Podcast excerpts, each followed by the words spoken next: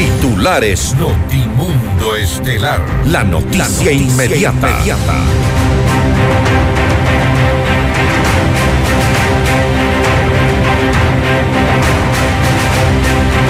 Mayoría de la Asamblea Nacional no acatará la disposición judicial de posesionar a los vocales suplentes del Consejo de Participación Ciudadana y Control Social. Ex consejeros del Consejo de Participación Ciudadana acudirán a la Corte Interamericana de Derechos Humanos si la Corte Constitucional no revierte su destitución. En la comisión del caso Encuentro se busca defender a correístas y gobiernistas, denuncia el asambleísta Rodrigo Fajardo.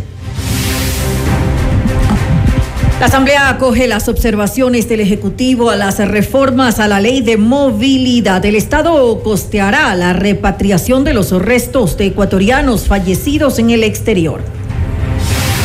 El directorio del Banco del IES remueve a Carlos Arosemena, gerente de la entidad. El presidente Guillermo Lazo y su homólogo colombiano Gustavo Petro se reunieron para establecer una hoja de ruta por la seguridad. Tres delincuentes explotan un cajero automático ubicado en una farmacia en el norte de Quito. Aún se desconoce el monto sustraído. Ecuador registró 1.420 casos de vulneración de derechos hacia niños, niñas y adolescentes en el 2022, según datos de la DINAPEN. En el ámbito internacional, el Congreso de Perú suspendió la sesión para reconsiderar la votación para el adelanto de elecciones a octubre del 2023. Asciende a 100 el número de fallecidos tras el ataque suicida en una mezquita en Pakistán con el auspicio de Universidad UTE. Juega el resto de tu vida. Cámara de Comercio de Quito, 116 años contigo. Por Quito Motos. Por un Quito digno. Municipio de Quito. Vive tus sueños a otro nivel. I am Beyond the Stars. Hospital Metropolitano. Tu vida es importante para mí. Programa de información apto para todo público.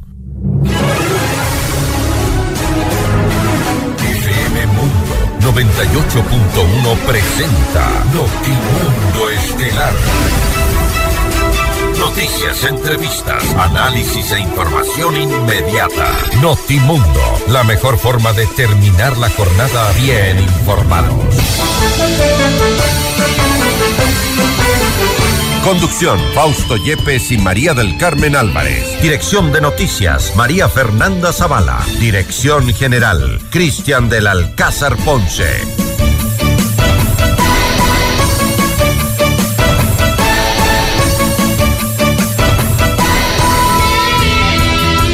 Expectativa en el país frente a un posible anuncio del presidente Guillermo Lazo sobre jueces que otorgan libertad a detenidos por delitos graves. Ha dicho que dará nombres de estos jueces. Estaremos eh, atentos a estas declaraciones que han sido anunciadas ya a través de sus redes sociales. Amigos de FM Mundo, la radio y las noticias, bienvenidos a su espacio estelar de la información. Soy Fausto Yepes y junto a María Carmen Álvarez les contamos ya mismo lo más destacado en las noticias en este día. María Carmen, buenas tardes. Muy buenas tardes, eh, Fausto y amigos gracias como siempre por acompañarnos en este espacio informativo. Revisemos enseguida nuestra agenda de entrevistas en esta jornada. Conversaremos con el general ah, en servicio pasivo Wagner Bravo, ex jefe de Estado Mayor. Con él hablaremos acerca de este, esta reunión que han mantenido entre Ecuador y Colombia, donde se delinean estrategias conjuntas en la frontera. Tendremos también un diálogo con Cristian Zurita, periodista de investigación, para hablar sobre un tema que ha sido denunciado hace pocas horas. Cocinas de inducción chinas, un fracaso. Le consultamos ya mismo. Y con el licenciado Jorge Rodríguez, candidato a la reelección eh, por la Concejalía de Guayaquil eh, por el Partido Social Cristiano. Con él hablaremos acerca de sus eh, propuestas de campaña. ¿Cuáles van a ser las prioridades para esta ciudad? Lo vamos a revisar en nuestra entrevista. Y para nuestra audiencia en Cuenca, recuerden que Notimundo es retransmitido por radio Antena 190.5 FM. Y puedes ahora ver y escuchar nuestros noticieros completos en vivo y con la más alta calidad. Ingresa a FM Mundo Live a través de nuestra fanpage en Facebook, FM Mundo 98.1 Quito, Ecuador. También suscríbete a nuestro canal de YouTube, FM Mundo 98.1, la radio de las noticias. Bienvenidos. Le mantenemos al día. Ahora, las noticias.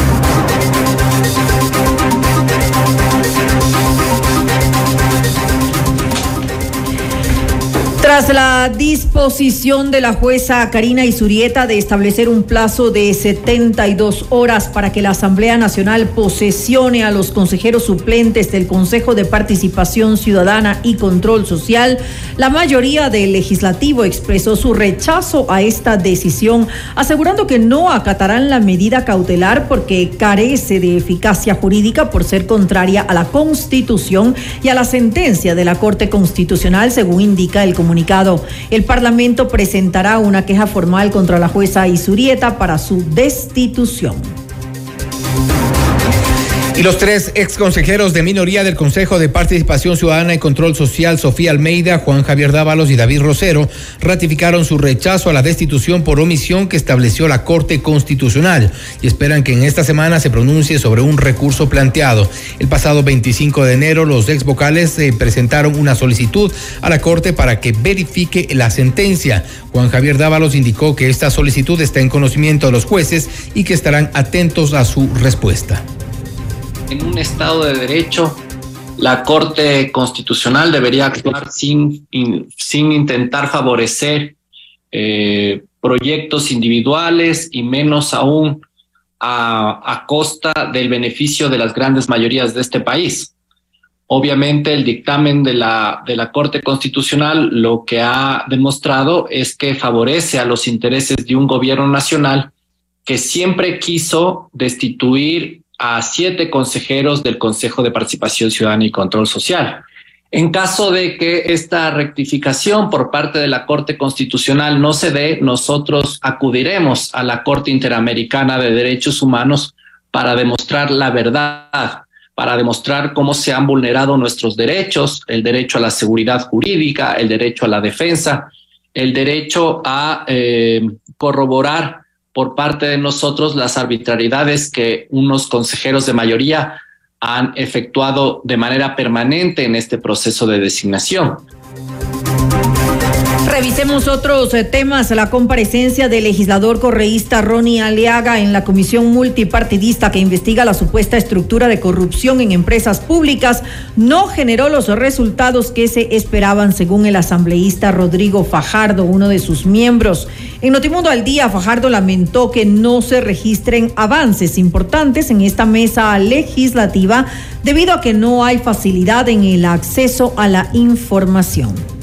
Pero otro tema también que llama mucho la atención es que eh, para el día de hoy se ha dispuesto la comparecencia de expertos, del cual tampoco ha sido aprobado por los diferentes integrantes de este pleno, de esta comisión, por lo cual eh, se vemos, vemos que por parte ya de la presidencia se comienza a manejar una agenda privada sin consultar con el resto de la comisión. Entonces, hoy día se ha llamado a comparecer expertos en derecho penal cuando este asambleísta ha pedido que comparezcan expertos en lo que es contratación pública y también el manejo de empresas públicas. Entonces, vemos que no, hasta ahora, día martes, eh, no, no avanzamos en nada.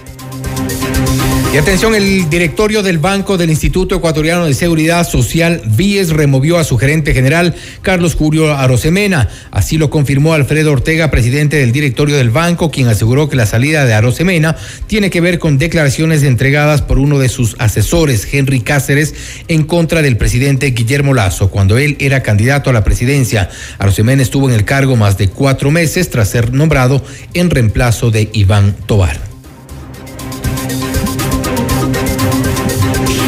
La Asamblea acogió las observaciones del Ejecutivo a las reformas a la Ley de Movilidad Humana, con lo cual la normativa pasará a publicación en el registro oficial. Con esto, el Estado costeará la repatriación de los restos mortales de los ecuatorianos fallecidos en el extranjero, siempre que los familiares demuestren una situación de vulnerabilidad económica y falta de recursos suficientes para realizar el trámite. A través del reglamento que deberá emitir el Ministerio de Relaciones Exteriores y Movilidad Humana, se regulará la repatriación con enfoque en derechos humanos, la elaboración del informe técnico socioeconómico y la ficha de vulnerabilidad estará a cargo de la Comisión de Calificación que se conformará en las oficinas consulares.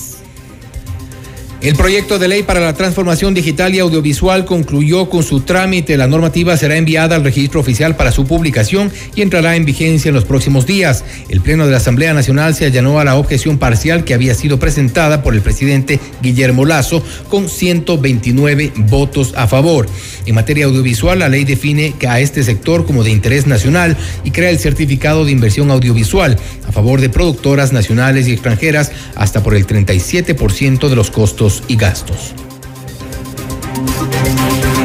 Y en otros temas, el presidente Guillermo Lazo y el primer mandatario de Colombia, Gustavo Petro, se reunieron este 31 de enero en la Universidad Politécnica Estatal de Carchi, en Tulcán en el marco del décimo primer Gabinete Binacional de Colombia y Ecuador, durante el encuentro se trataron siete ejes temáticos, seguridad y defensa, infraestructura y conectividad, asuntos fronterizos, medio ambiente, cultura, temas económicos y comerciales y el Plan Binacional de Integración Fronteriza.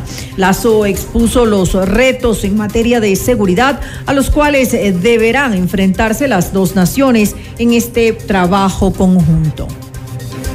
Uno de los principales desafíos en la relación bilateral constituye la cooperación en materia de seguridad. Debemos enfrentar fenómenos como el crimen organizado, el tráfico ilícito de drogas, el tráfico de armas, municiones y explosivos, lavado de activos, minería ilegal, sicariato, entre otros, cuya dimensión pone en serio riesgo a la convivencia pacífica e institucionalidad democrática de nuestros países. Y por su parte, Gustavo Petro anunció que Ecuador y Colombia tienen el compromiso de afrontar la crisis climática en la región. Resultado que tecnológicamente la superación de la crisis climática tiene como primer elemento superar la era del consumo del carbón y del petróleo. Ha resultado entonces que la economía que más emite a partir de sus grandes consumos de carbón y de petróleo, gases efecto invernadero, está al norte de nosotros, los Estados Unidos. Y ha resultado que en la misma América está la esponja más grande que absorbe ese mismo gas efecto invernadero que es la selva amazónica. Y Colombia y Ecuador tienen responsabilidad territorial en la selva amazónica. He aquí un punto de convergencia.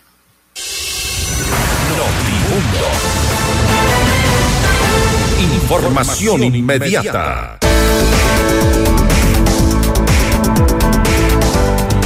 Si tu yo futuro te pudiera hablar, te diría calma, esa incertidumbre pronto pasará. Busca hacer eso que te gusta, lo que te divierte. Si lo haces, las metas se cumplen solas.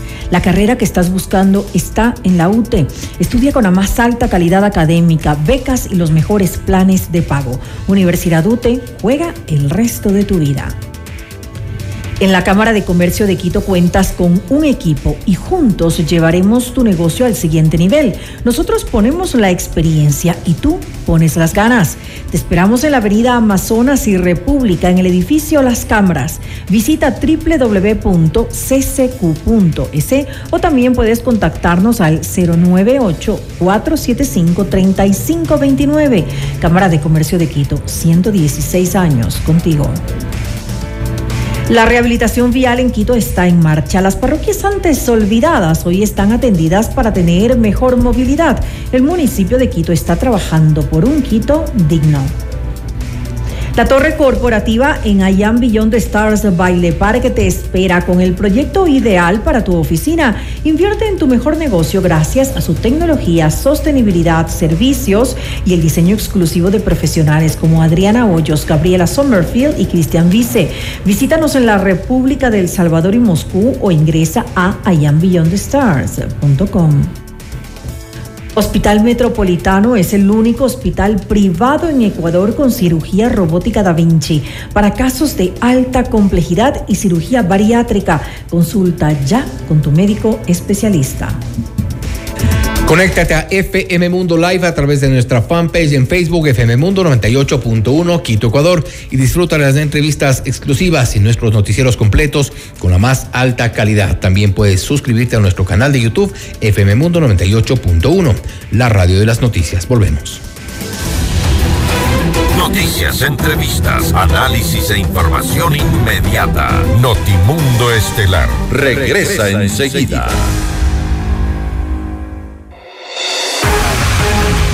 Decisión Ecuador 2023. Con Jorge Ortiz.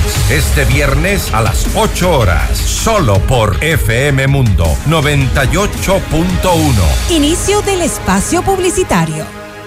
Los quiteños merecemos vivir mejor. Te invito a construir un Quito sin miedo. Sin miedo de salir a la calle. Sin miedo de emprender. Sin miedo de llevar nuestra ciudad a lo más alto. Para lograrlo, este 5 de febrero, vota todo Alianza UIO. Listas 1723. Porque Quito merece un liderazgo de verdad. Nadie se queda atrás. Pedro Freile, alcalde. Alcaldes, CNE 2023 por la inversión pública y privada que genere empleo para la gente. Jorge Yunda, alcalde, vota todo 18. Alcaldes, CNE 2023. El Ford que siempre quisiste está en nuestros concesionarios de Quito Motors a nivel nacional. Visítanos y conoce todos nuestros modelos. Realiza tu test drive y llévatelo a casa. Todos nuestros modelos tienen disponibilidad inmediata. Además, pregunta por las promociones especiales que tenemos para ti. Encuéntranos en las ciudades de Quito, Cuenca, Latacunga, Ambato, Riobamba, Ibarra y Santo Domingo. Ford Quito Motors. Carlos, en un segundo una noticia cambió por completo nuestras vidas y nos recordó lo importante que eres para nuestra familia. Y es que nada me hace más feliz que verte jugando con los nietos. Gracias a la cirugía con el robot Da Vinci del Hospital Metropolitano, Carlos seguirá disfrutando del amor de su esposa y de toda su familia. Hospital Metropolitano, tu vida es importante para mí. Conoce más de nuestros servicios llamando al 1-800-H-Metro o en nuestras redes sociales. Quito quiere un cambio seguro. El cambio seguro es vivir en un Quito donde los emprendedores sean apoyados sin trabas y sus negocios funcionen de una manera sencilla, ágil y segura. Yo sé cómo hacerlo. Pato Alarcón, alcalde. Alcaldes, CNE 2023. Descarga nuestra increíble app FM Mundo 98.1 para escucharnos y vernos en vivo. Hasta aquí la publicidad. Continuamos en Notimundo Estelar. Información inmediata. El presidente Guillermo Lazo se reunió con su homólogo colombiano Gustavo Petro para participar en el décimo primer gabinete binacional en el cual se definieron estrategias de seguridad, defensa y medio ambiente.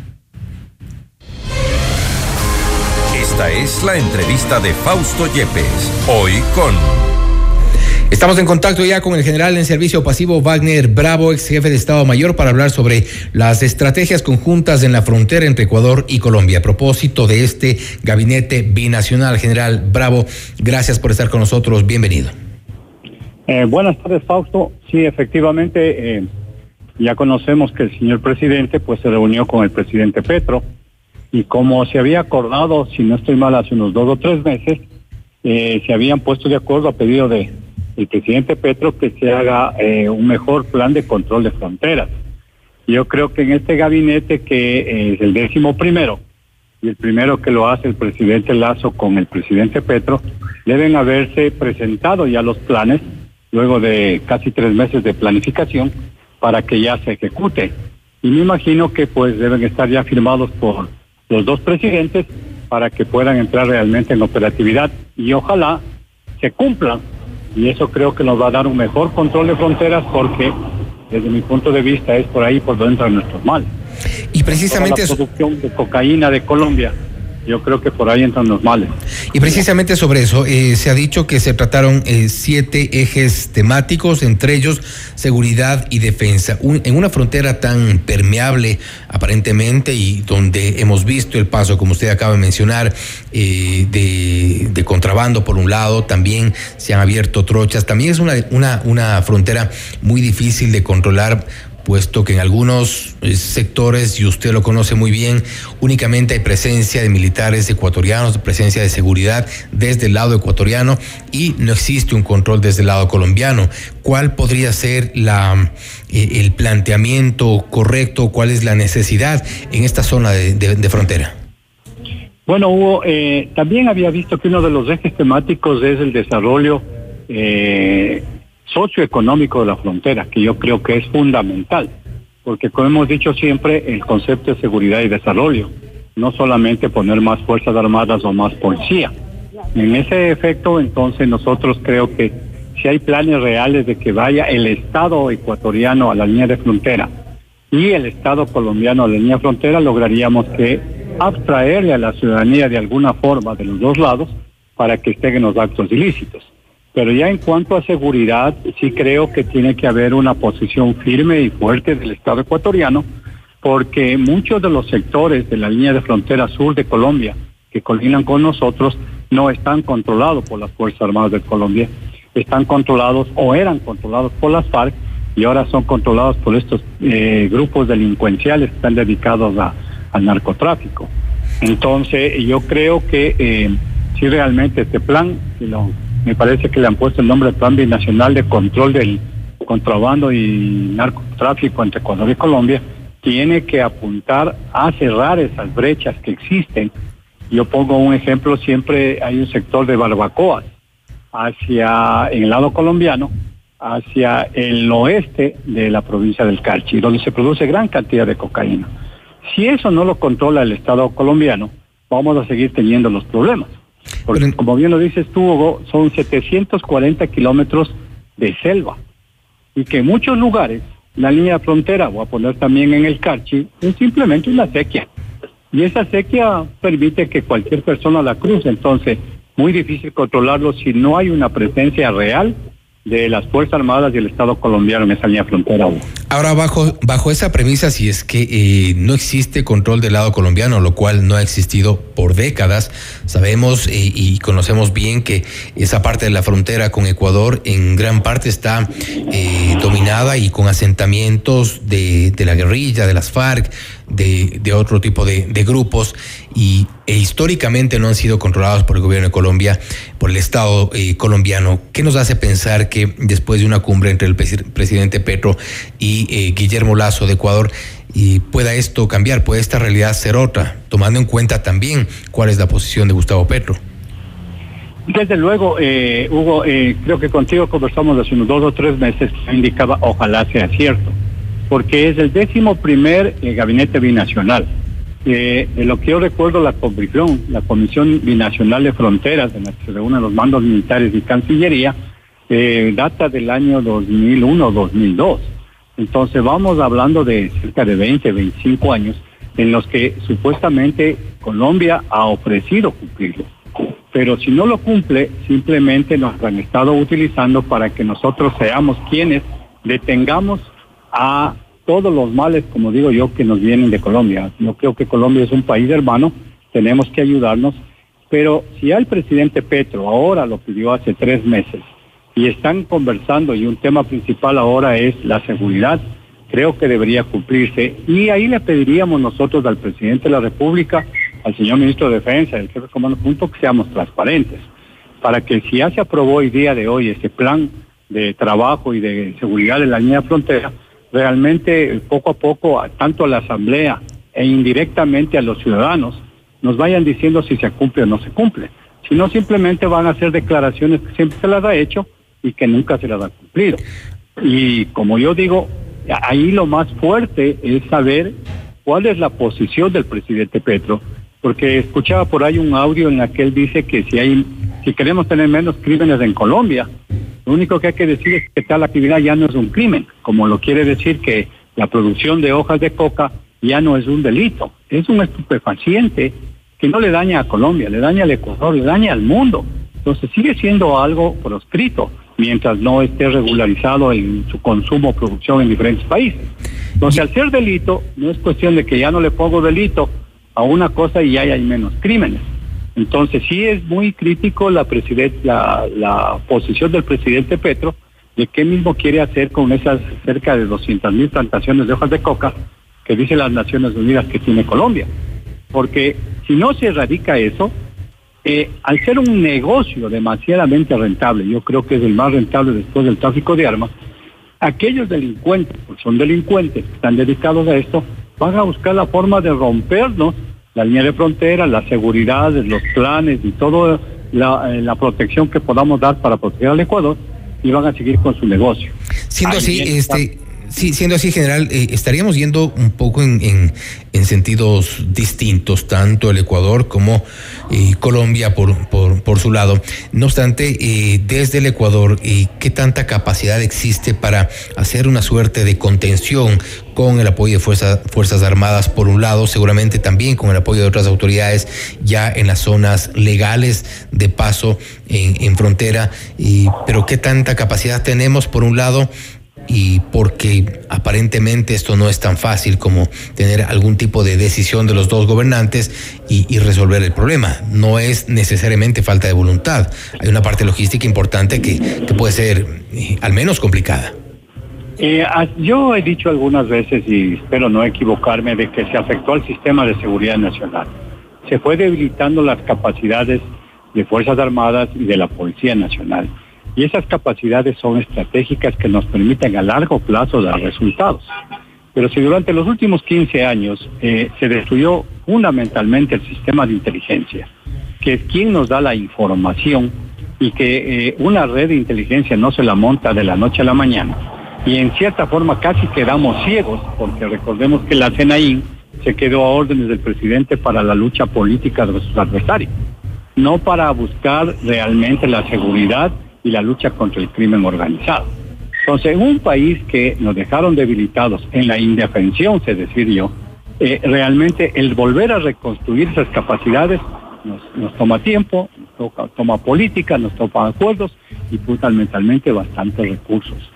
Yo creo que Fuerzas Armadas eh, están cumpliendo con un control del territorio nacional en base a sus capacidades estratégicas. Y es por eso que el presidente, eh, si recordamos, ha ido a Estados Unidos, ha ido a, Israel a buscar el apoyo, porque no solamente un problema entre Ecuador y Colombia o solo ecuatoriano, es un problema, como digo, mundial. Entonces, vamos a tener que hacerlo, pero realmente deberíamos tener la conciencia si Colombia va a cumplir. Eh, Colombia no tiene, nosotros tenemos cerca de, si no estoy mal, 25 o 37 destacamentos para controlar la línea de frontera. Y si Colombia no los tiene, además de lo que yo conozco, creo que es Ipiales y en, la, en el Pacífico Tumaco, y tiene fuerzas móviles, que recordemos el efecto balón, llega la policía, los delincuentes dejan de actuar o se van a otro lugar, se va la policía, los delincuentes siguen actuando, estamos jugando al gato y al ratón. Ecuador sigue siendo, este, en, en, función de esto, Ecuador sigue siendo un lugar de descanso. Ecuador sí es un lugar de descanso con el respeto a los ciudadanos colombianos que vienen o extranjeros que vienen, porque no solamente ahora son los carteles de Colombia, hay carteles que han determinado de muchas otras partes del mundo. Y con ese concepto de la, de la ciudadanía universal que tiene la Constitución, no, solo, no nos podemos oponer a que venga un ciudadano. Pero la pregunta es, si yo hago una reunión en mi hogar, disculpen el ejemplo, yo me pongo, digo, me reservo el derecho de admisión para eso crean otros países la visa, para saber que aquellas personas que vienen a vivir con nosotros, a convivir, que qué bueno, si traen recursos, traen trabajo, traen tecnología. Pero si vienen los delincuentes, no los podemos identificar, lo único que estamos haciendo, estamos contaminados. Entonces yo sí creo que la seguridad, como digo, no es solamente Fuerzas Armadas y Policía. Hay que comenzar a tratar en todos los ámbitos que involucran la seguridad y fundamentalmente el desarrollo de la línea de frontera. En la época de los años 2008, 2010, por ahí, se dieron eh, partidas de nacimiento con el, con el pretexto de que eran tardías. Muchos de los guerrilleros de las FARC y sus familias se han adueñado de la línea de frontera. Ahí conviven, tienen cédula ecuatoriana y tienen cédula colombiana.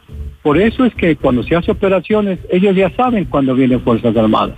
Entonces sí tenemos que controlar muchísimas cosas que nos permita realmente buscar una solución para dar una seguridad en la, fundamentalmente en línea de frontera, porque por ahí entra la droga, sea por mar, sea por tierra o sea por aire.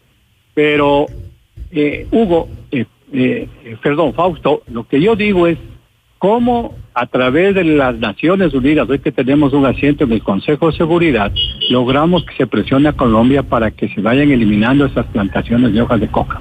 Si no, ahí está el mal. Van a seguir viniendo, van a seguir sintiéndonos como descanso, van a seguir lavando dinero aquí. Mucho del dinero hoy ya se ha declarado a la minería ilegal como amenaza. Eso lo dije yo cuando era comandante de Tulcán y con respeto a quienes lo escuchan, en el año 2001. Comprobamos que había mucho del dinero del narcotráfico de las FARC en la minería ilegal, en el sector de Tobardonoso, en el sector del Carmelo. Entonces, no no hemos tenido, para mala suerte, gobernantes con una visión estratégica y de largo plazo, con perspectiva, para saber que íbamos a llegar a este nivel. Y es algo que dependerá de la, de la voluntad de los, de los dos países, en, el, en este caso de los dos gobernantes que estén de turno, si es que se pretende resolver este problema y delinear estrategias conjuntas en esta zona de frontera. No obstante, son 740, más de 740 kilómetros de línea de frontera. ¿Cuáles de las que usted conoce, las que usted recuerda, son las zonas, eh, como se las ha denominado, las zonas más calientes? Es decir, donde existe mayor eh, complejidad. y me refiero, por ejemplo, a la zona eh, donde está al frente el, el Frente 48, donde están ya asentados grupos irregulares y que tienen pues su, su dominio en estos, en estos sectores. ¿Se tienen identificadas más o menos cuántas de estas zonas existen a lo largo de estos 740 kilómetros? Así es, efectivamente, Hugo, por eso es que cuando nosotros ponemos una unidad militar, no se la pone simplemente por el deseo de los ciudadanos. Muchos de los ciudadanos dicen, hoy los militares a las calles y ayúdenme. Pero hay que hacer un análisis eh, de información, se vuelve inteligencia, se hace cursos de acción y se ubica.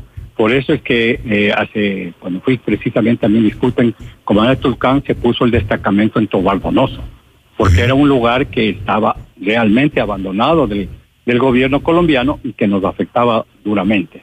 Otro es el asunto de Mataje. En Mataje hoy tenemos un puente. Qué bueno que tengamos un puente, pero la pregunta es si es que ese centro binacional de atención de fronteras que debe ser creado para poder controlar quién pasa, quién no pasa, si, si vienen con los documentos, si vienen con pasaportes, cédula, no existe. Otro lugar, otro destacamento que lo pusimos es Chical. En Chical, eh, Fausto, al frente, si las personas visitan Chical, si nos paramos en el destacamento militar, al otro lado se ve en Colombia, porque es el, el río el que tiene 10 metros de ancho, el que no se para, ahí están las plantaciones de amapola. Ahí se les veía a los, a los miembros del ELN cuidando las plantaciones de amapola. No sé si esa realidad haya cambiado. Y si el Estado colombiano no puede poner sus fuerzas armadas ahí, nosotros colindamos con los eh, narcotraficantes que están tomando ese sector. Otros sectores del Carmelo. Y no lo podemos decir si nos vamos hacia la Bermeja, en el sector del oriente ecuatoriano, o hacia el sector del Putumayo. El río San Miguel eh, prácticamente eh, es navegable y permite cualquier tipo de tránsito de precursores como la gasolina blanca, el cemento, los fertilizantes y de igual manera regresa a sacar la pasta de cocaína. Por eso es que muchas de la de las eh, cocinas que las llaman los narcotraficantes se las encuentran en el Ecuador, porque la hoja la maceran, la cocina, la hacen pasta y esa parece que inclusive ya estamos llegando a tener en el interior del país laboratorios ya de refinamiento de coca. Entonces, este problema se nos fue saliendo de las manos. Eh, yo no estoy muy de acuerdo, como decía el presidente Moreno hace tiempo, que Fuerzas Armadas fueron permisivas, pero si no hay realmente un sistema de seguridad nacional que nos involucre a todos los ecuatorianos, para que no sean solo Fuerzas Armadas y Policía, que es su función defender al Ecuador, pero que hagamos un buen control con fiscales, con... Eh, el sistema judicial, el lavado de dinero, la minería ilegal, el tráfico de armas.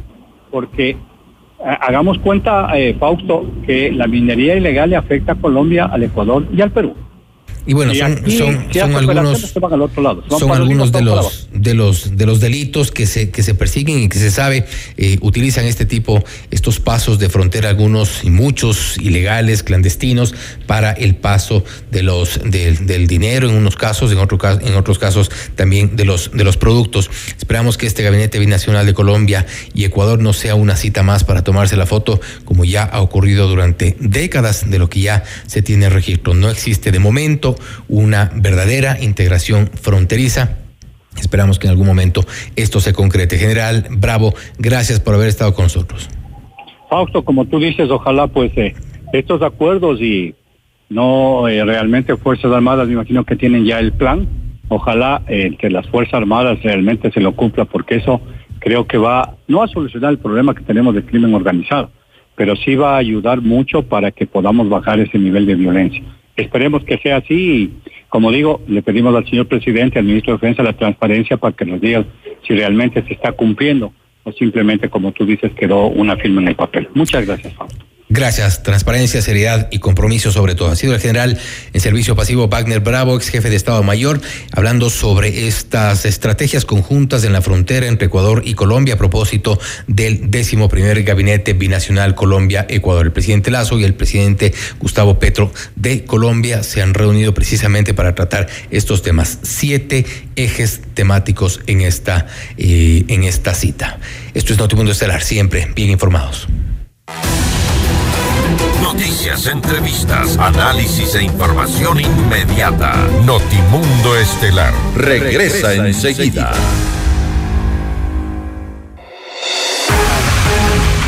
Decisión Ecuador 2023. Con Jorge Ortiz. Este viernes a las 8 horas. Solo por FM Mundo 98.1. Inicio del espacio publicitario. Quito se transforma con el plan de rehabilitación vial. Estamos rehabilitando más de 280 vías renovadas. Infórmate sobre los cierres viales en quito.gov.es slash cierres viales para que la movilidad mejore para todos. Por un Quito digno. Municipio de Quito. Autorización número 418. CNE, elecciones 2023.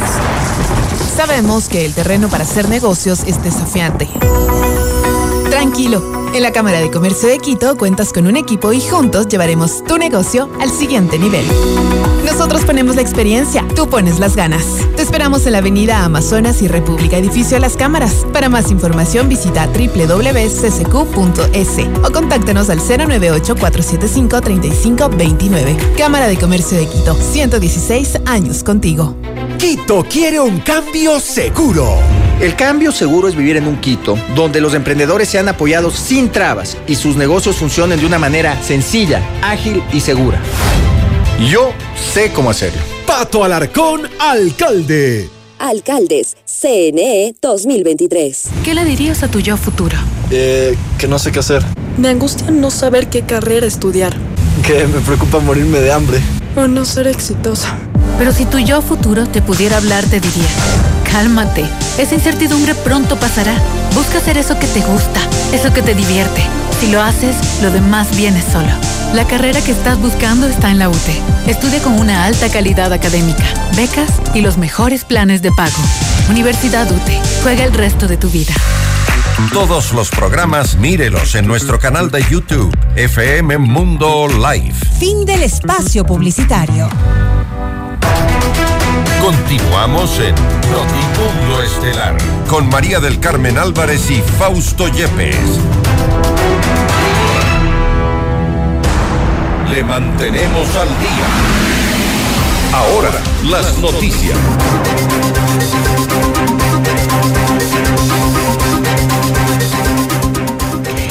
Y el presidente Guillermo Lazo lanzó una campaña de expectativa en la cual anunció que hoy eh, se conocerá quiénes son los aliados de la delincuencia. El primer mandatario se refirió a los jueces que otorgan medidas sustitutivas a detenidos por diversos delitos, permitiendo que recobren la libertad, mientras fuerzas del orden exponen su vida para lograr eh, tu seguridad. Otros liberan delincuentes. Pronto tendremos la verdadera justicia. Esto escribió Lazo en su cuenta de Twitter la noche del 30 de enero. Por su parte, el ministro de Gobierno, Francisco Jiménez, afirmó que no se descarta presentar una denuncia contra los magistrados y el, el, gobierno considera que es muy importante que la ciudadanía conozca de primera mano quiénes son los jueces que liberan delincuentes, quiénes son los jueces que atentan contra el ordenamiento jurídico de la República, quiénes son los jueces que sistemáticamente inciden en la inseguridad del país. Yo creo que el gobierno ha dado pasos importantes en la lucha contra la inseguridad, ha fortalecido las instituciones, ha fortalecido eh, la capacidad de reacción tanto de la Policía Nacional como de las Fuerzas Armadas, pero esta lucha es incompleta si los operadores de la Administración de Justicia, como son los jueces, no hacen también su trabajo. Y es bueno que el país los conozca. Y sobre este tema se anuncia la cadena nacional del presidente Guillermo Lazo para las 8 en punto de la noche. Estén atentos también para los resultados y saber si dará o no nombres. Aquí por FM Mundo les tendremos informados. Vamos a otros temas. El barómetro de la corrupción 2022 arrojó que el 65% de personas creen que los partidos políticos son corruptos, mientras que el 63% considera que los asambleístas están inmersos en actos de corrupción. En Notimundo a la carta, Mauricio Alarcón, director de la Fundación Ciudadanía y Desarrollo, lamentó que la corrupción esté normalizada en el Ecuador.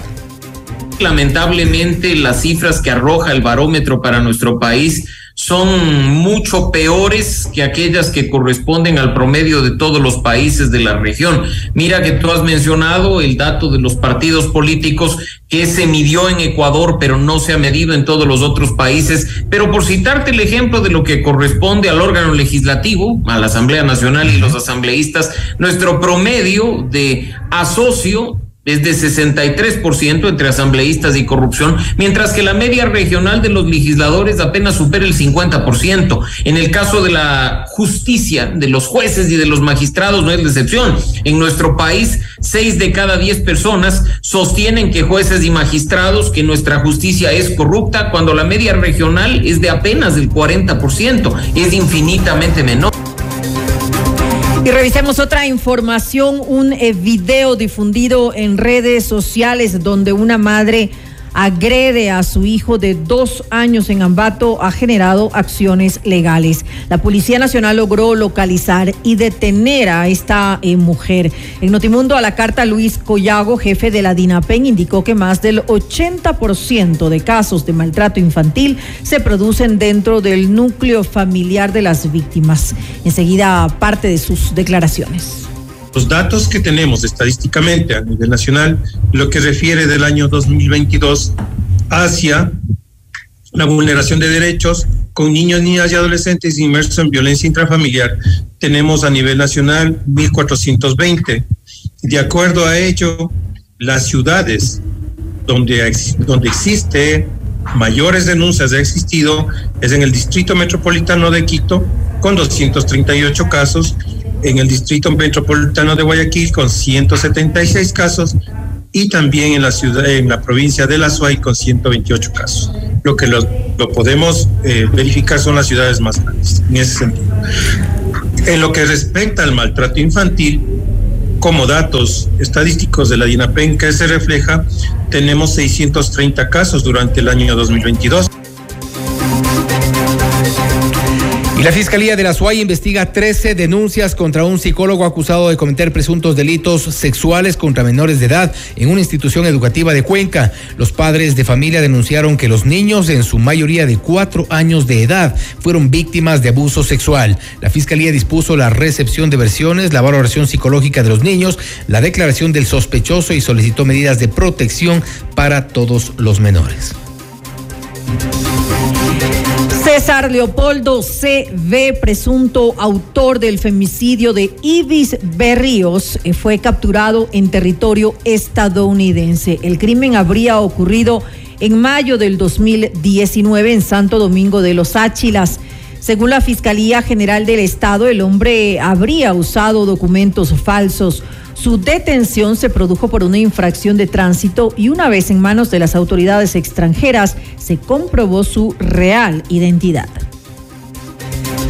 Y revisamos otros temas. Cerca de las 4 de la mañana de este martes, tres encapuchados ingresaron a una farmacia ubicada en Avenida Granados, en el norte de Quito, e hicieron explotar un cajero automático. Aproximadamente cuatro minutos les tomó robar el dinero, que al momento se investiga el monto total, según confirmó a Notimundo el jefe de la policía del circuito Iñaquito, Alfredo Rodríguez. Al momento se están revisando las cámaras de seguridad del local afectado y de las viviendas aledañas para conocer mayores características del hecho. Después del robo, los tres delincuentes huyeron en un auto rojo con dirección a la avenida Simón Bolívar. Un cambio radical en el modelo de gestión del municipio propuso el candidato a la alcaldía de Quito, Patricio Alarcón, en Notimundo al día. Añadió que las empresas públicas son ineficientes, por lo cual ejecutará algunas acciones para que sirvan con diligencia a la población. Y sí, tiene que salir gente. Y sí, hay que cerrar instituciones. ¿Y para qué? Porque ese dinero es de los quiteños y hay que hacer obras. Hay que pavimentar las calles, hay que, hay que limpiar los parques, hay que limpiar las canchas, hay que iluminar los parques, hay que iluminar las canchas. Yo he calculado que se puede ahorrar alrededor de 320 millones de dólares. Pero con esa plata, ¿qué puedes hacer? En los espacios públicos, dar wifi a, la gente, a los jóvenes. Ahora mira eh, la comunicación, el wifi es tan importante como el agua potable en ciertos casos. Ahí la gente se informa, la gente puede trabajar, la gente puede estudiar.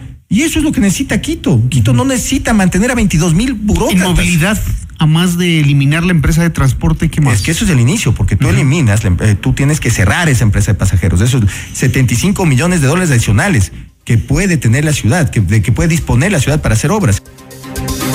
Y atención, este 31 de enero se cumple un año del catastrófico aluvión registrado en la comuna Santa Clara de San Millán y La Gasca en el centro del norte de Quito, el cual dejó un saldo de 29 personas fallecidas. El municipio de la capital ofreció este martes la reparación de 10 tramos viales afectados por este aluvión. La inversión para estos trabajos será de 1.6 millones de dólares, según confirmaron las autoridades locales en una rueda de prensa. Tras la emergencia en total se han invertido 9 millones de dólares en el plan de rehabilitación reactivación y recuperación del sector. Además, se reportaron 160 familias damnificadas y lo que representa 555 personas y se entregaron 837 kits para 250 familias.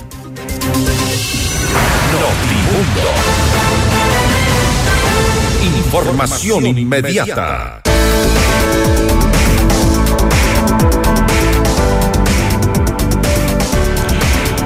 El Ford que siempre quisiste lo tenemos en nuestros concesionarios de Quito Motors. Visítanos, realiza tu test drive y llévatelo a casa. Todos nuestros modelos tienen disponibilidad inmediata. Ford Quito Motors. La rehabilitación vial en Quito está en marcha, 26 millones de inversión y más de 2 millones de personas beneficiadas. El municipio de Quito está trabajando por un Quito digno.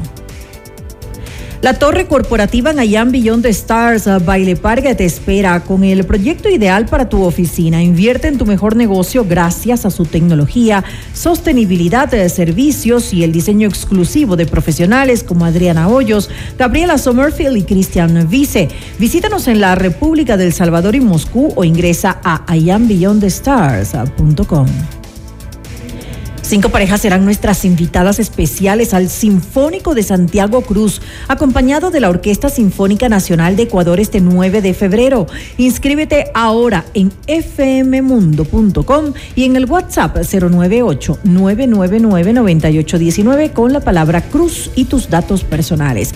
Recuerda que este premio incluye cena en Pícaro Resto Grill. Sorteo miércoles 8 y jueves 9 de febrero en todos nuestros programas en vivo. Santiago Cruz Sinfónico, otra promoción gigante de FM Mundo, la estación de los grandes espectáculos. Noticias, entrevistas, análisis e información inmediata. Notimundo Estelar regresa, enseguida.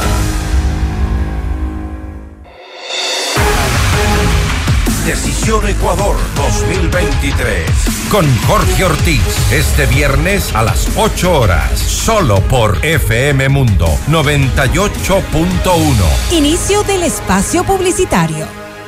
Los quiteños merecemos vivir mejor. Te invito a construir un Quito sin miedo. Sin miedo de salir a la calle. Sin miedo de emprender. Sin miedo de llevar nuestra ciudad a lo más alto. Para lograrlo, este 5 de febrero, vota todo Alianza UIO. Listas 1723. Porque Quito merece un liderazgo de verdad. Nadie se queda atrás. Pedro Freile, alcalde. Alcaldes, CNE 2023. Moni, me encanta verte feliz y segura de ti misma. No hay nada que me alegre más que ver a una de mis mejores amigas realmente contenta. Quería decirte esto porque eres demasiado importante para mí. Gracias a la unidad de cirugía bariátrica del Hospital Metropolitano, la mejor amiga de Andrea va a sentirse bien con ella misma y mirar la vida con otros ojos. Hospital Metropolitano, tu vida es importante para mí. Conoce más de nuestros servicios llamando al 1-800-H-Metro o en nuestras redes sociales. Quito quiere un cambio seguro. El cambio seguro es vivir en un Quito donde los emprendedores sean apoyados sin trabas y sus negocios funcionen de una manera sencilla, ágil y segura. Yo sé cómo hacerlo. Pato Alarcón, alcalde. Alcaldes, CNE 2023. En vivo, lo mejor de nuestra programación desde tu teléfono móvil. Descarga nuestra increíble app FM Mundo 98.1. Fin de la publicidad. Continuamos en Notimundo Estelar. Información inmediata. En el año 2015, el Estado ecuatoriano firmó tres contratos por aproximadamente 55.3 millones de dólares con dos empresas chinas para la entrega de 342 mil cocinas de inducción. Este proyecto fue un fracaso. Lo vamos a analizar en la siguiente entrevista. La noticia requiere profundidad. En Notimundo están los protagonistas de la noticia. Estamos en este momento ya en contacto con Cristian Zurita, periodista de investigación, para hablar sobre este eh, reportaje que han presentado hace poco, periodismo de investigación sobre las cocinas de inducción chinas. ¿Fue o no un fracaso este proyecto? Le consultamos enseguida a propósito de algunos datos interesantes que se reportan en esta publicación. Cristian, muy buenas noches. Bienvenido. Muchas gracias, Fausto. Es un gusto compartir con ustedes. Un saludo a toda su audiencia y gracias por esta entrevista. Y gracias, Cristian. Este. eh, lo que se plantea en el reportaje es básicamente el objetivo de las cocinas de inducción de entregar estas 342 mil cocinas, de importar, de hacer incluso una producción nacional en su momento, eh, no se cumplió definitivamente. Eh, bueno, eh, en cifras claras y duras, eh, lo que entendemos es que hubo tres contratos por 342 mil cocinas de inducción. Unas cocinas completas, otras simplemente encimeras, ¿ya? Y de este número, 342 mil, de lo que se tiene registro, es que apenas se entregaron en proyectos, en programas del Estado entre 2015 a- hacia adelante, debemos de entender que tiene que ser desde mediados de 2016 en adelante, apenas se entregaron un promedio de, o, o se entregaron en concreto 62.572 cocinas, ¿sí? Y eh, pues a eso habría que agregar un monto aproximado de cocinas que se dañaron, que son como 4.428. Entonces, estamos hablando que no, no pasaron más allá de 68 mil cocinas efectivamente entregadas frente a las 342 mil. Significa que el monto es enorme y no hemos podido, podido todavía eh, clarificar cuál es el monto exacto de cocinas que se encuentran embodegadas, ¿sí? En poder de CENEL a través de la famosa unidad de eficiencia energética que es la que tenía que llevar estos, estos programas. Un proyecto que ya tuvo en su momento cuestionamientos por parte de Contraloría General del Estado y sin duda el- el- creo que el, el tema más alarmante es que no se llegó eh, a, un, a un número al menos eh, cercano al 50% de estas eh, 342 mil cocinas de inducción. Eh, en, en, los informes de Contraloría que ustedes lograron revisar, ¿qué se cuestionaba en principio? ¿Qué de esto se ha logrado, eh, se ha logrado eh, solventar? De acuerdo, normalmente la Contraloría da sus recomendaciones, pero ¿algo de esto se solucionó? Bueno, eh, prácticamente no se ha solucionado nada. Eh, eh, el programa, hay que hacer un poco de historia, porque el, programa tenía previsto importar eh, aproximadamente un millón de cocinas de inducción. ¿sí? El número real que se logró es de 342 mil. Sobre esas apenas se entregaron eh, 62 mil y algo más, es decir, no menos de un 30% eh, en realidad.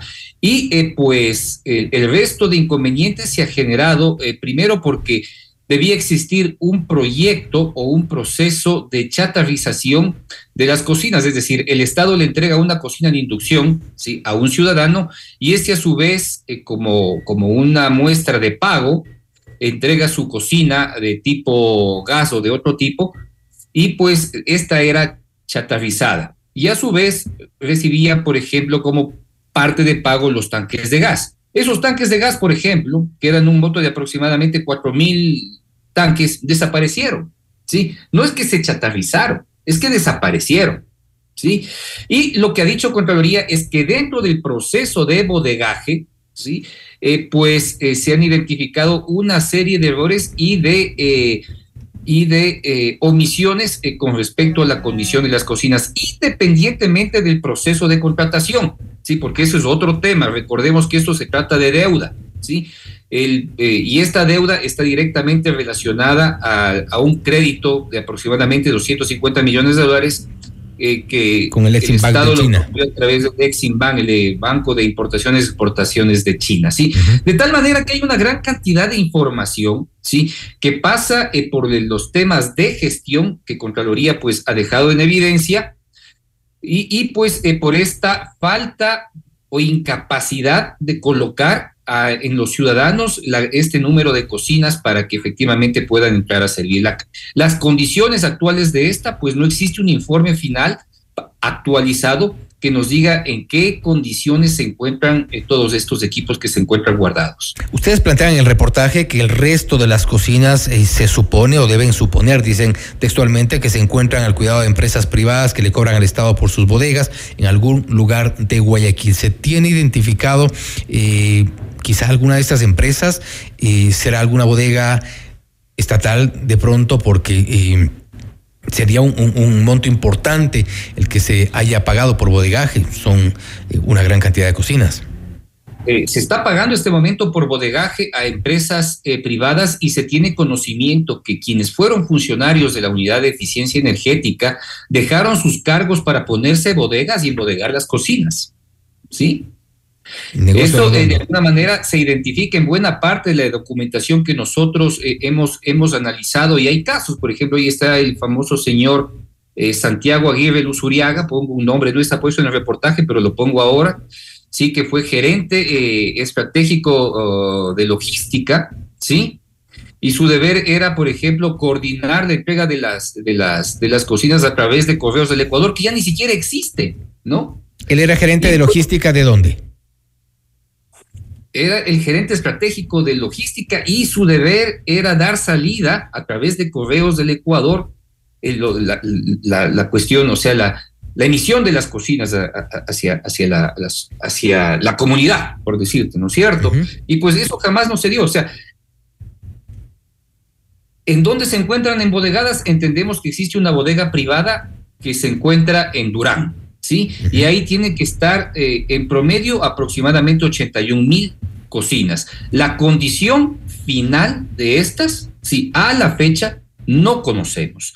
Y tampoco sabemos cuántas de estas pudieron haberse dañado por las circunstancias que pues atraviesan y eh, pues haberse también perdido. Eso tendrá que responder eh, en su momento CELEC y la unidad de eficiencia energética que, que pues eh, es la responsable de todo este tema hasta la actualidad. Ahora, hubo un crédito millonario, tú lo mencionas, de 250 millones de dólares. Por un lado, hay esta eh, importación, estos contratos del Estado ecuatoriano con las empresas chinas para estas 342 mil cocinas de inducción. ¿Hay alguna lista de entre funcionarios y empresarios que hayan sido finalmente beneficiarios de este negocio o negociado como fuera? Bueno, nosotros hemos colocado un pequeño oh, listado numerado de eh, administradores de la unidad de eficiencia energética que son los que tienen que responder al país. Está colocado en nuestro reportaje, que es un amplio reportaje, que sobre todo es un análisis documental histórico de toda la información que se ha generado en, eh, desde 2015 en adelante. Y hay varios nombres. Está Andrés Fernando Tapia Fagioni, está Pablo Arturo Falconía Llora, está Cristian David Parra Pombosa, está Ana Lucía Jati Bayanes, está Rommel Patricio Aguilar Chiriboga. Javier Renán eh, Zambrano Aragundi, todos esos nombres y, todos, eh, y todo el proceso y la gestión, es un reportaje largo, tiene aproximadamente 25 mil caracteres, nos ha llevado mucho tiempo trabajar esto, pues identifica en la, línea de tiempo de cada una de las gestiones y decisiones que tomó el Estado ecuatoriano con respecto a la condición de estas, eh, de estas cocinas. Así que, eh, pues, hay mucha información que se puede que se puede desprender de allí, ¿no? Y tuvieron mucho que ver eh, eh, autoridades de gobierno. Veíamos en, el reportaje, en las fotografías también a quienes pasaron por el Ministerio de la Producción en su momento, Ramiro González, hoy prófugo, Richard Espinosa, quien no sabemos eh, qué, suerte habrá corrido en el ámbito privado o público, pero son algunos de los ministros quienes estuvieron en algunos casos siendo parte de cadenas nacionales, de todos estos lanzamientos pomposos que había del proyecto de la cocinas de inducción? No sabemos exactamente el número de cocinas que están funcionando, ¿sí? Y eso habría que preguntarle y es una respuesta que tiene que dar el Estado y sobre eso pues tendríamos una visión clara de cuán fracasado eh, fue este proyecto. ¿Sí? Eh, porque recordemos que muchas cocinas no han podido ser eh, conectadas debido a que requieren una conexión eléctrica especial de 220 voltios, que sobre todo en las condiciones del campo y la periferia, pues simplemente no se ha dado por ninguna circunstancia.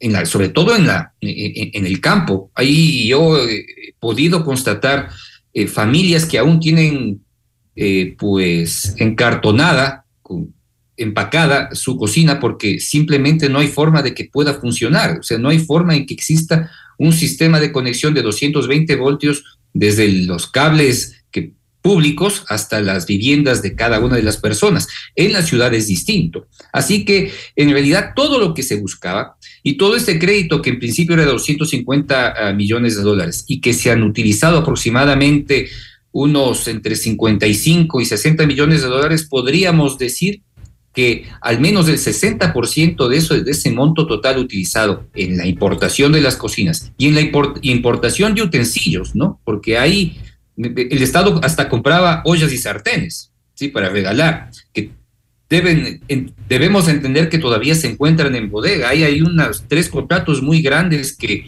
superan los dos millones de dólares en lo que significa compra de, de ollas y sartenes. Es increíble que el Estado incluso hasta en eso se metió eh, pues en cierto momento o próximamente sea el SELEC nos dé una, una respuesta real frente, frente a lo que ha sucedido con todos estos temas. Que creo que sería en este caso la respuesta de CENEL, empresa pública que era la encargada de...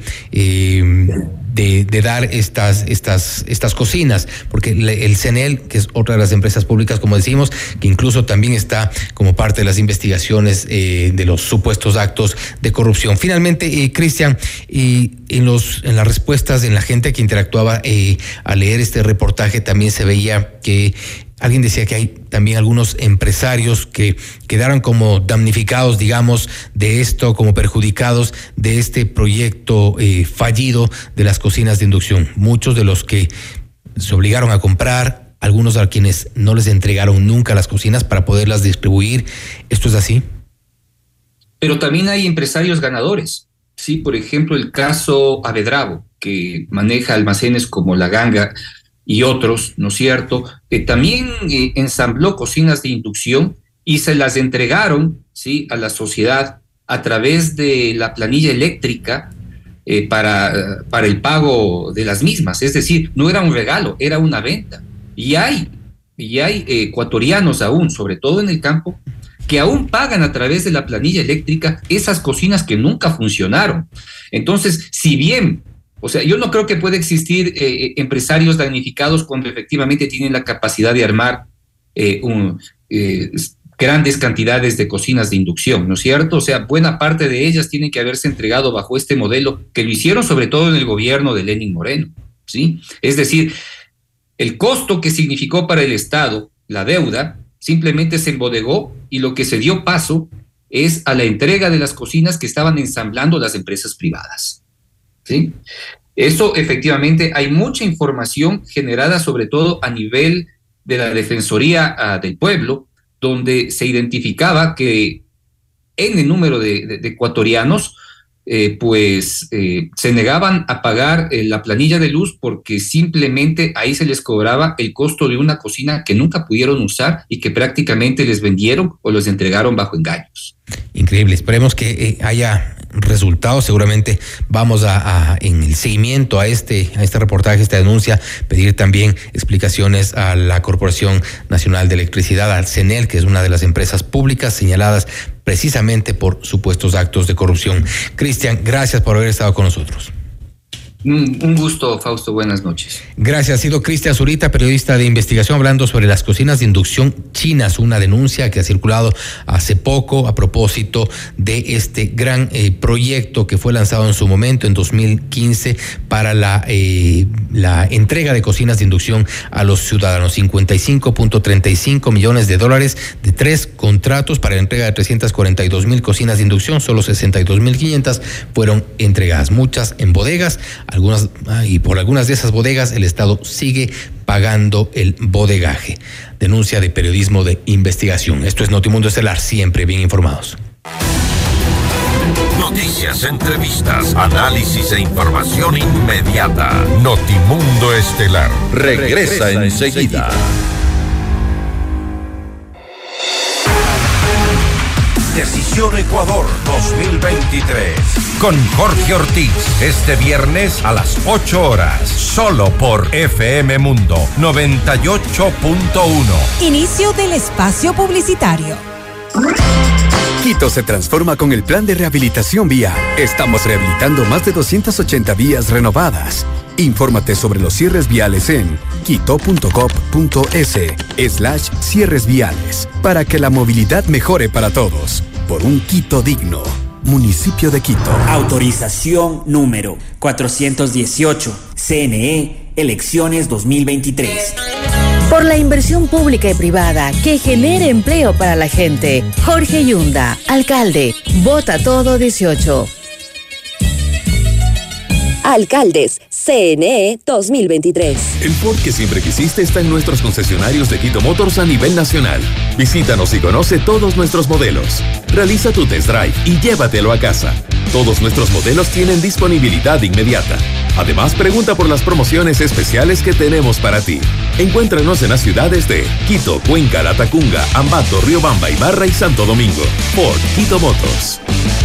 Quito quiere un cambio seguro. El cambio seguro es vivir en un Quito donde los emprendedores sean apoyados sin trabas y sus negocios funcionen de una manera sencilla, ágil y segura. Yo sé cómo hacerlo. Pato Alarcón, alcalde. Alcaldes, CNE 2023. Descarga nuestra increíble app FM Mundo 98.1 para escucharnos y vernos en vivo. Hasta aquí la publicidad. Continuamos en Notimundo Estelar. Información inmediata. El periodista y comunicador con más de 20 años de experiencia, Jorge Rodríguez, busca la reelección a la concejalía de Guayaquil. Enseguida vamos a revisar cuáles son sus eh, propuestas de campaña. Vamos más allá de la noticia. Notimundo Estelar en FM Mundo con María del Carmen Álvarez. Nos acompaña a esta hora el licenciado Jorge Rodríguez, candidato a la mm, reelección para ser concejal nuevamente de Guayaquil por el Partido Social Cristiano. Licenciado Rodríguez, muy buenas ah, noches y gracias por acompañarnos. Le saluda María del Carmen Álvarez. Hola María del Carmen, un gran saludo para usted y para su gran audiencia en FM Mundo. Es un enorme placer, a sus órdenes. A usted, gracias nuevamente por estar junto a nosotros. Cuénteme cómo ha sido la respuesta de la gente pues frente a, su campaña, frente a esta eh, candidatura para ser reelecto nuevamente como concejal de la ciudad. ¿Cuál es eh, la diferencia además de eh, su propuesta frente a la que tienen otros candidatos? Bueno, básicamente la gran diferencia es que yo formo parte de un equipo que lidera Cintia Viteri, que ya ha hecho por Guayaquil, que tiene toda una trayectoria, toda una hoja de vida durante varias administraciones, por lo menos siendo parte como concejal de la última, hemos podido eh, concretar todas las propuestas que hicimos hace cuatro años en materia de inclusión, en materia de emprendimiento, eh, en materia de seguridad también. Proponíamos el uso de la tecnología que hoy sirve a los guayaquileños eh, y yo creo que eso nos diferencia del resto. Tenemos resultados que exhibir. Además, yo creo que, y lo digo con, con mucha humildad, eh, la gente de Guayaquil valora y reconoce quienes estuvieron eh, con ellos en el peor momento de la pandemia, cuando en Guayaquil nadie salía, cuando en Guayaquil todos estábamos encerrados. Este equipo que lidera Cintia Viteri, tenemos tuvimos el gusto de poderla acompañar por toda la ciudad, acercando medicinas, acompañando a los profesionales de la salud, haciendo testeos en casa, llevando pruebas rápidas, eh, luego llevando kits con una de las políticas públicas más importantes de esta administración, diría yo, la política social más importante fue acercar los kits ya durante tres años que lleva la pandemia, poderlos llevar a los 300 mil hogares más pobres de Guayaquil en tres momentos diferentes del año. Creo yo que eh, fue un sello, una marca de esta administración que se va a reconocer eh, de manera masiva, y lo digo con mucha humildad nuevamente, de, de, manera mayoritaria en las urnas, querida María del Carmen, el próximo 5 de febrero. Revisemos un poco eh, algunos temas importantes y que son eh, de preocupación, digamos, de los ciudadanos guayaquileños. Uno de ellos, usted lo acaba de mencionar, el tema de la seguridad. Eh, ha hablado un poco de lo que se ha aportado en el tema de tecnología. Sin embargo, mucho se ha discutido sobre a quién corresponde, sobre quién recae esta responsabilidad Cintia Viteri ha recalcado en varias ocasiones que es una responsabilidad directa y absoluta del gobierno central, pero eso es como eh, eh, lavarse las manos y mirar hacia otro lado cuando es eh, actualmente el principal problema que, viven los guayaquileños, la principal preocupación, y todos lo, sabemos y lo entendemos, ¿qué pasa con las responsabilidades entonces de los gobiernos seccionales?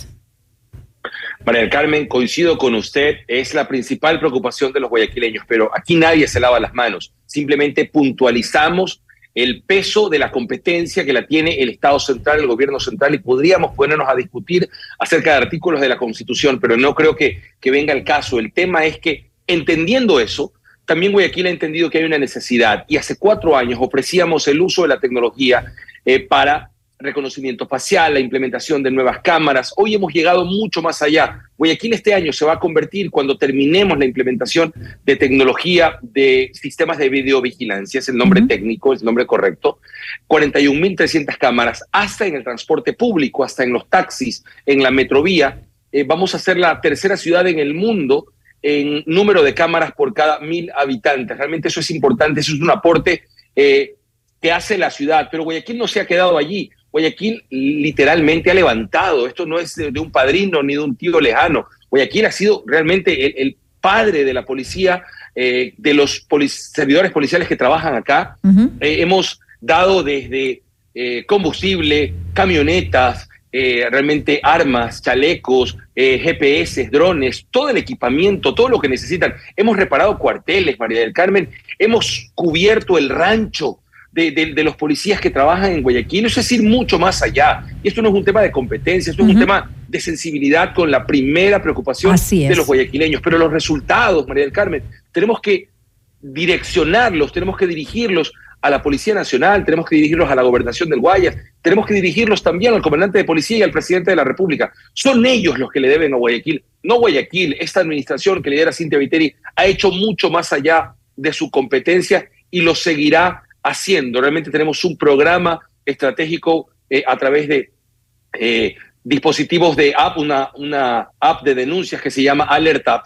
Realmente nos tiene muy contentos la posibilidad de poder contar con, con eh, el aporte de los guayaquileños para hacer denuncias en tiempo real, con absoluta reserva, con geolocalización, con un sistema que ya hemos implementado de manera de, carácter piloto, ¿verdad? de, alarmas comunitarias en Los Ceibos, en Urdesa, en Miraflores, en sectores complicados y conflictivos que generan inseguridad, sobre todo en materia de accesoristas y, robo de carros, que sirven, que son herramientas que complementan el tema, pero, pero vuelvo a la discusión inicial, María del Carmen, la competencia, los resultados, tenemos que exigírselos a la Policía Nacional. Guayaquil está claro y lo he probado, eh, ha hecho mucho más allá de lo que debe, más de 100 millones de dólares en estos cuatro años en esa materia. Pero bueno, también dentro del COTAC sí se establece que parte de las eh, eh, de la responsabilidad de los gobiernos seccionales es coordinar estas acciones con la Policía Nacional, por supuesto, dentro del marco de su competencia, pero sí es una responsabilidad de, de los gobiernos seccionales.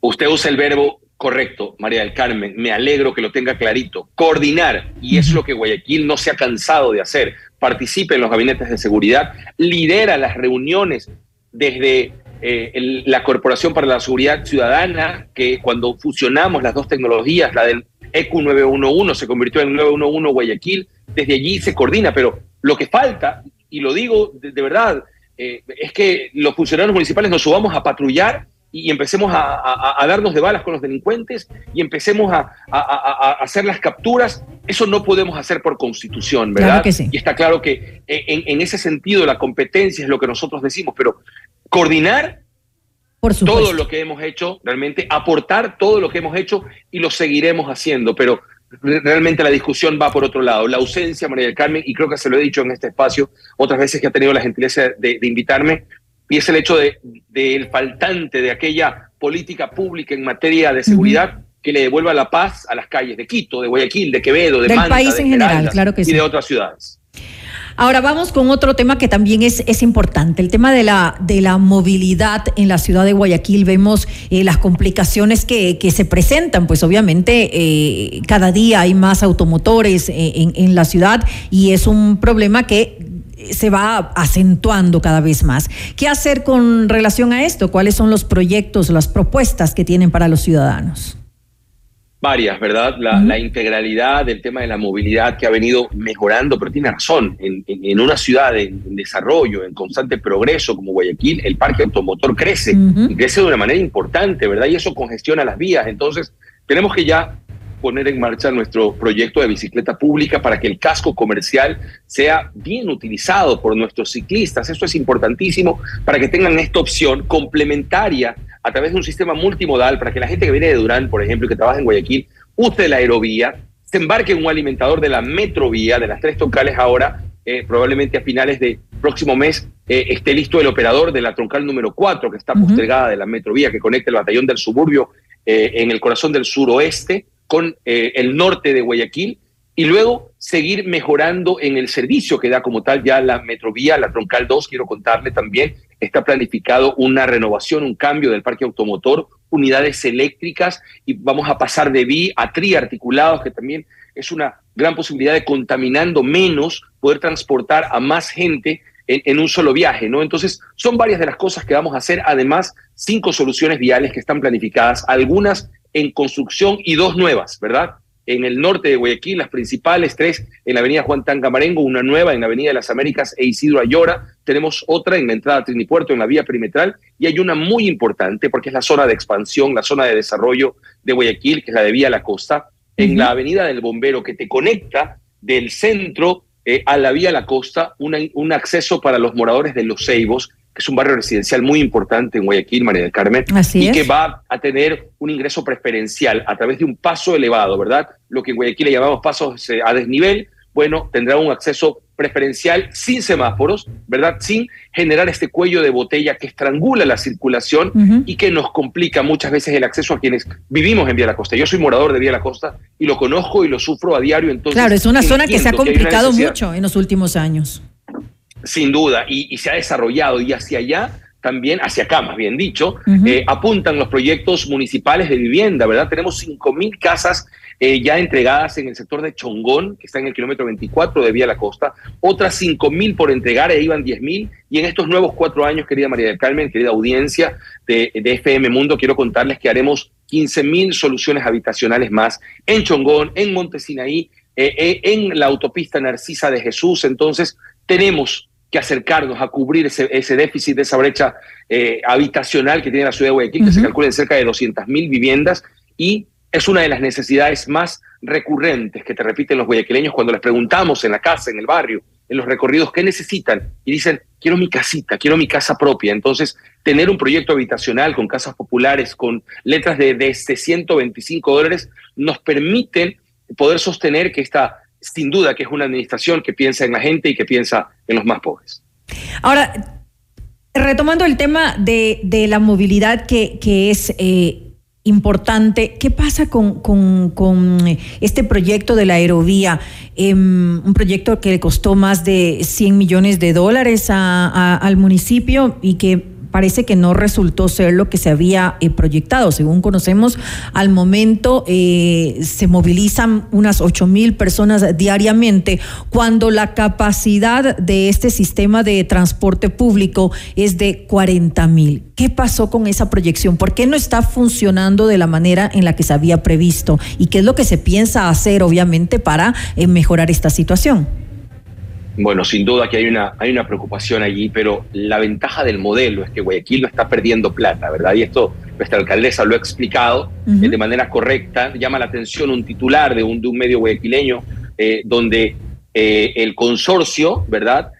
Aerovía llama a la ciudad de Guayaquil, a la municipalidad, a la administración, a un arbitraje en la Cámara de Madrid, ¿verdad? Y es un arbitraje, ¿verdad? Que es una instancia prejudicial diciendo que efectivamente eh, hay un número diferente de pasajeros a lo estudiado. ¿Sabe qué pasó, María del Carmen? Recordemos que la aerovía empieza a funcionar en diciembre de 2020, en plena pandemia. En plena pandemia, Lo que pasó fue que se hace un estudio por 40 mil viajes al día, 40 mil pasajeros, y en el peor momento de la pandemia no llegábamos ni a 500, ¿verdad? Y luego fueron subiendo, y tenemos meses como diciembre que acaba de pasar, que se lograron consolidar cerca de 20 mil pasajeros al mes, 18 mil, 15 mil, y ya eran cifras alentadoras, y luego enero vuelve a decaer. Eh, la idea es que podamos sentarnos en esa mesa de arbitraje y que Guayaquil pueda eh, consensuar con el consorcio, con la administración de Durán también, porque allí también hay un peso de responsabilidad para que los alimentadores de Durán, la estación eh, de Metrovía, la estación de llegada, perdón, de Aerovía,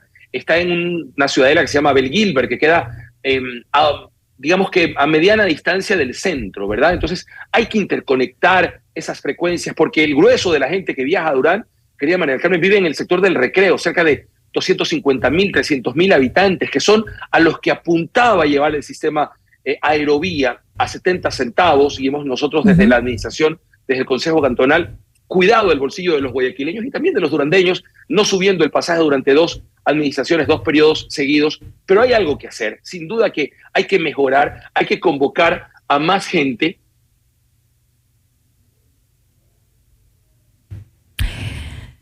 Tenemos eh, em, en este momento un eh, problema técnico. Estábamos justamente conversando con el licenciado Jorge Rodríguez. Él es candidato a la reelección como concejal de Guayaquil por el Partido Social Cristiano. Nos estaba eh, contando qué es lo que se prevé hacer con este proyecto, con, con la aerovía que pues definitivamente em, no ha tenido las proyecciones que se habían eh, esperado. Eh, me parece, vamos a tener contacto nuevamente. Parece que no, lamentablemente no hemos podido eh, retomar el contacto con él. Le queremos pues agradecer al licenciado Jorge Rodríguez por habernos acompañado en esta entrevista. Los acontecimientos más importantes en el mundo se los contamos a continuación.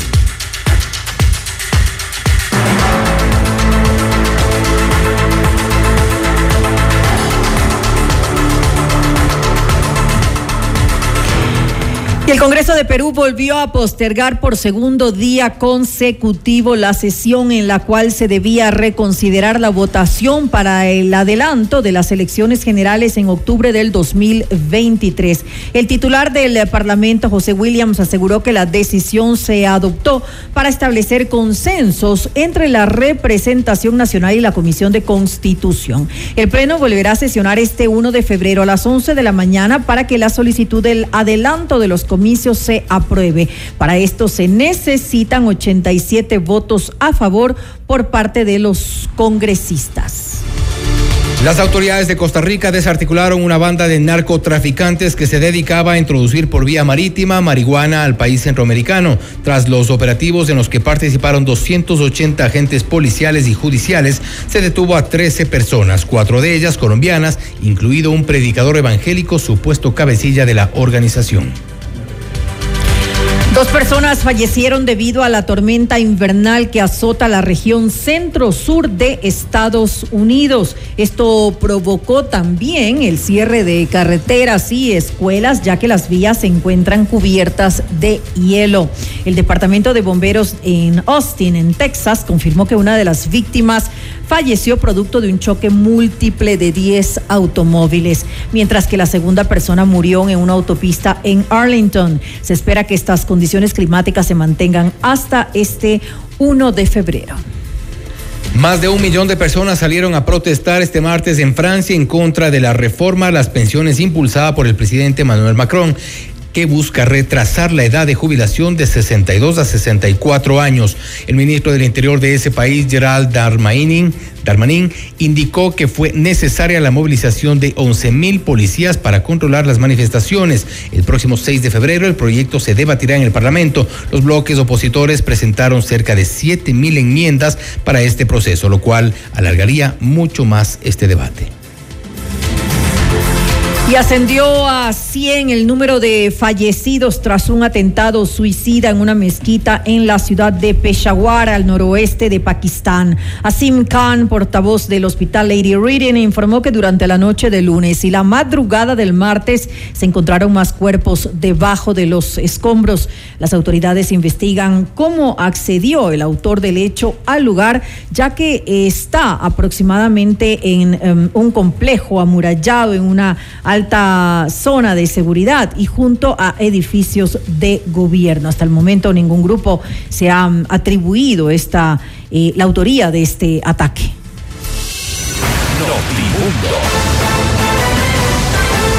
Información inmediata.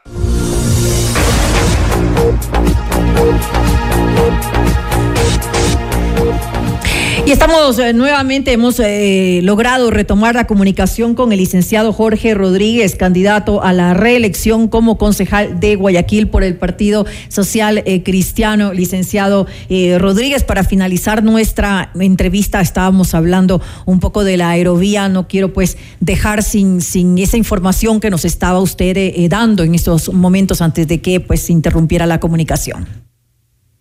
Bueno, decir que definitivamente tenemos cosas que mejorar en, el, en ese trayecto, ¿verdad? Eh, realmente apoyar también a los, eh, al sistema como tal con la transportación, ¿verdad? No, lamentablemente no, no pudimos pues retomar la información y con esto pues ya vamos a, a finalizar, Fausto. Así es, tenemos antes una actualización informativa para la jornada electoral del 5 de febrero.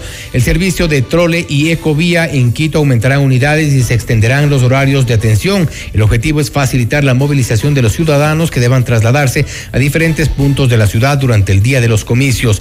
En las troncales de la ecovía y el trole, las unidades operarán desde las 5 de la mañana y en la noche se activarán cerca de 20 vía articulados de emergencia que operarán desde las 20 horas del domingo 5 hasta las 2 de la mañana del lunes siguiente. Importante información para la movilidad en la capital. Y hasta aquí llega Notimundo Estelar. Así es, gracias y que tengan una muy buena noche con nosotros hasta mañana a partir de las 18 horas aquí en Notimundo Estelar.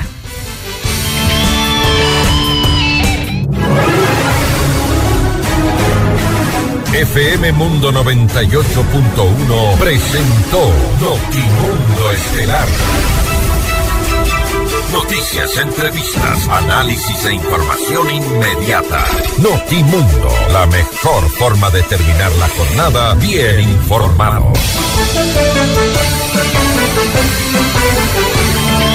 Conducción, Fausto Yepes y María del Carmen Álvarez. Ingeniería de sonido, Mauro Olivo. Producción FM Mundo Live. Javier Merino. Coordinación y redacción, Fernanda Utreras. Dirección de noticias, María Fernanda Zavala. Dirección general, Cristian del Alcázar Ponce.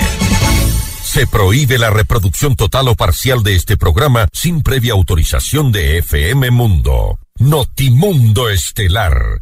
Con el auspicio de... Universidad UTE. Juega el resto de tu vida. Cámara de Comercio de Quito. 116 años contigo. Por Quito Motos. Por un Quito digno. Municipio de Quito.